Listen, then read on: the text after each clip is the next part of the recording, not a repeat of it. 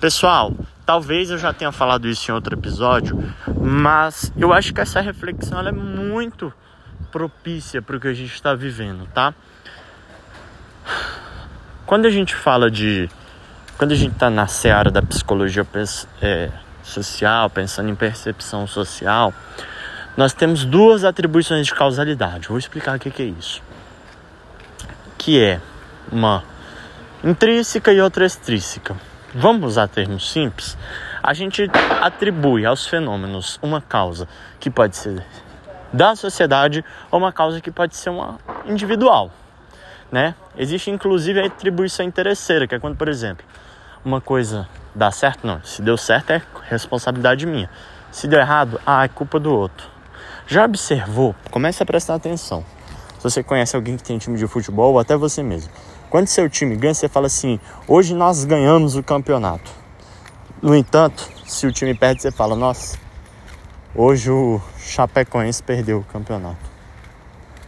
Tá? Você torce pro Chapecoense. Chapecoense ganhou, você fala: nós ganhamos. Chapecoense perdeu, você fala: eles perderam. Essa atribuição de sucesso é meu. E aí, se uma coisa dá errado, você fala: ah, não deu certo porque não era o dia, ah, não deu certo porque não sei o quê, porque fulano, beltrano, isso, aquilo, arrumou um milhão de desculpas, era aniversário de não sei quem, que não foi... Enfim, só para vocês entenderem que existem esses dois tipos de atribuição. No Oriente, a atribuição, ela frequentemente acontece de maneira é, coletiva, existe um pensamento coletivo instituído de maneira mais robusta do que no Oriente. Acredito que em grande medida influenciada pelo capitalismo. E aqui, por favor, não é uma crítica, tá? É, né, existe uma filosofia é, meritocrata e, e, e, e de real, realmente estímulo à questão da individualidade, do, do, do progresso. Nossa, eu tive um outro insight ouvindo eu falar isso porque essas pesquisas elas não narram com precisão o que acontece fora fora da academia, né? Essas pesquisas elas normalmente são weirds. Eu não vou entrar nessa sigla, né? São ocidentais, são de campos é, de pessoas ricas, de pessoas universitárias, de pessoas. Weird não é porque é estranho, não é porque é uma sigla. Western é. É, o E significa o quê? Esqueci. I significa.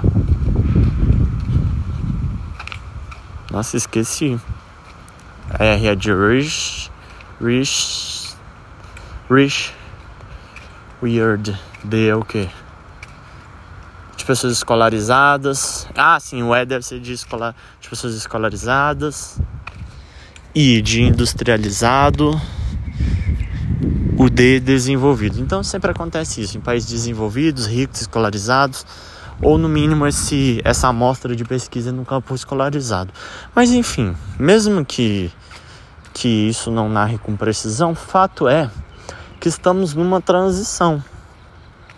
Estamos numa transição de um, de um pessoal que passa a pensar coletivamente, né? Passa a pensar é, em atribuições coletivas de maneira bastante é, profínqua e incisiva de que é responsabilidade da sociedade.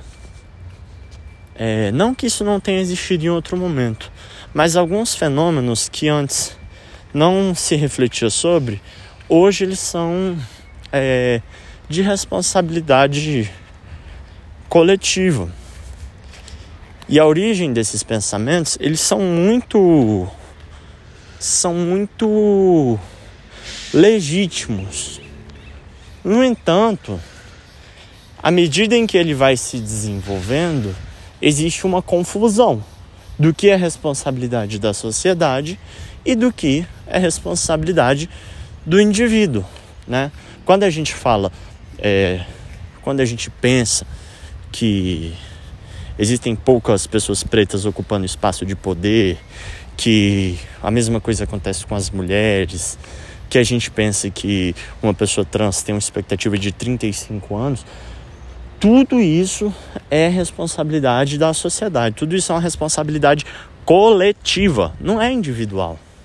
Não é um indivíduo, não é eu.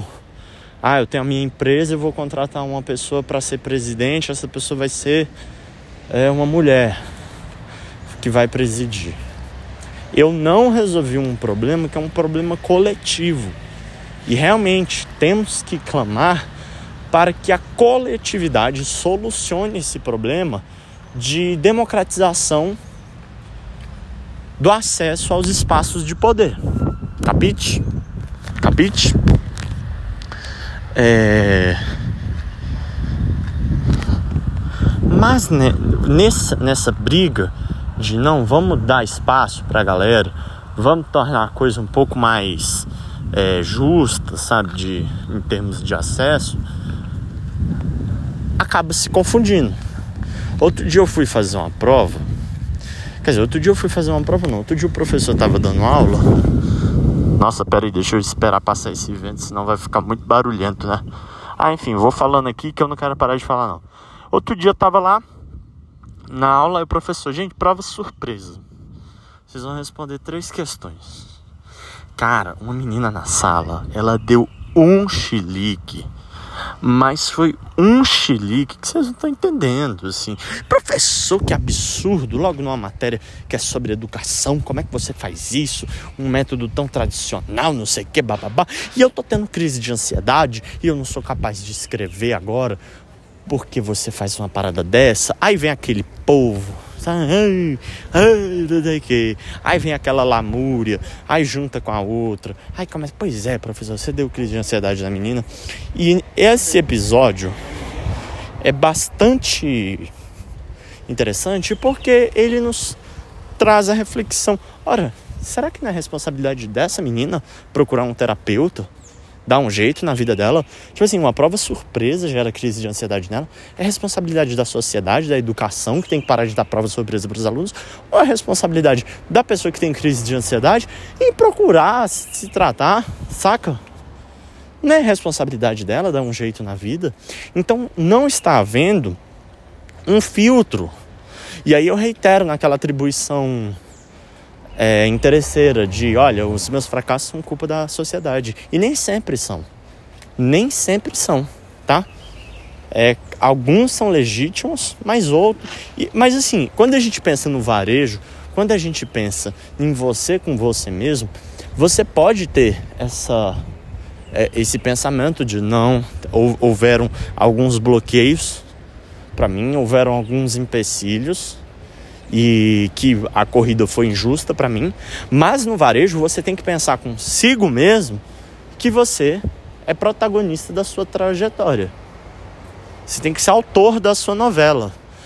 É um trecho de coach, gente, mas qualquer pessoa que for que for procurar ajuda vai ver que que você é o protagonista da sua vida, né? É, e dentro desse protagonismo também existe espaço para você lutar para que é, ou, ou, houvesse uma trajetória um pouco mais justa para você. Mas se você fosse ancorar no na, naquilo que naquilo que lhe carece, sua vida vai ser uma vida muito muito capenga e muito insatisfatória. Portanto, eu promovo essa reflexão a vocês de tomem as rédeas da sua vida e ao mesmo tempo né, tenham esse filtro do que é responsabilidade do outro e do que é responsabilidade sua. Então é isso, meus amigos. Muito obrigado. E nosso papo encerra por aqui.